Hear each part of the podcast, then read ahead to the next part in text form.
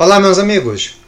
Dando sequência ao conjunto de podcasts que vai falar sobre o papel da ecocardiografia no contexto da endocardite infecciosa, eu gostaria de falar um pouquinho sobre o trabalho do professor Davi Murdoch, que nos sinalizou aspectos epidemiológicos importantes em relação à endocardite infecciosa.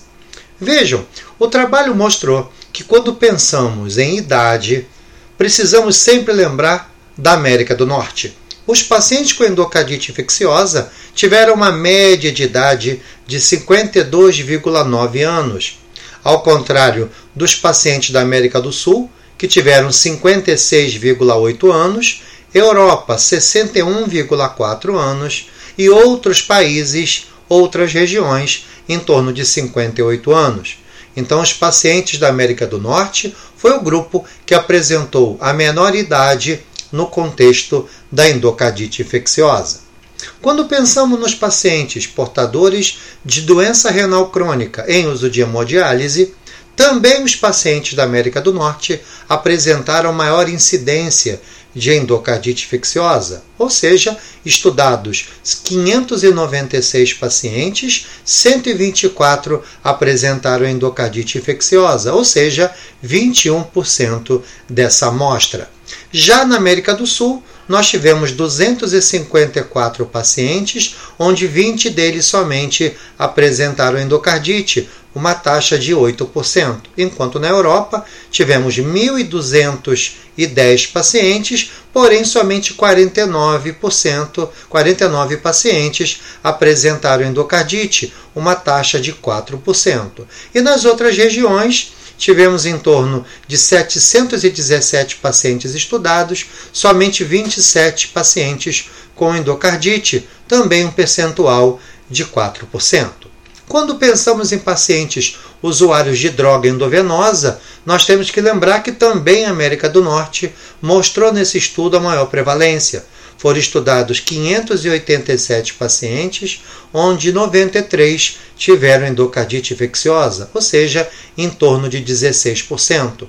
Na América do Sul, nós tivemos 249 estudados, apenas com um positivo para endocardite infecciosa, ou seja, uma incidência de 0,4%. Na Europa, estudado 1.203 pacientes, apenas 113 com processo infeccioso, ou seja, 9%, e lá em outros países também tivemos uma amostra de 707 estudados, apenas 61 com endocardite infecciosa, em torno de 9%.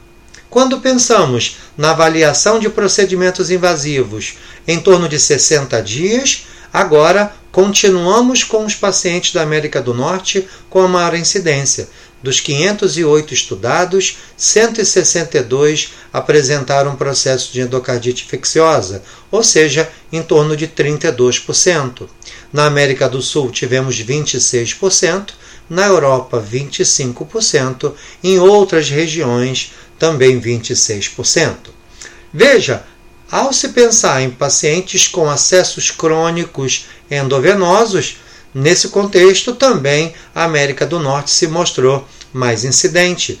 Dos 595 estudados, 148 foram positivos, ou seja, em torno de 25%. Quando se pensou na América do Sul, 5%, na Europa, 5%, em outras regiões 4%. Observem que nos Estados Unidos nós tivemos quase cinco vezes mais incidência de endocardite em pacientes com acessos crônicos endovenosos do que pacientes da América do Sul, Europa e outras regiões. Quando pensamos em infecções do marcapasso, lembrem que nessa situação a Europa foi vencedora. Reparem que na Europa foram estudados 1.191 pacientes, onde 137 deles estavam infectados, em torno de 12%. Na América do Norte, 9%. Na América do Sul, também 9%. Em outras regiões, em torno de 7%. Ao se pensar em complicações infecciosas no contexto da cardiopatia congênita, nós temos uma maior prevalência na América do Sul. Na América do Sul, nós tivemos 244 pacientes, onde 53 tinham complicações, em torno de 22%. Na América do Norte, apenas 11%.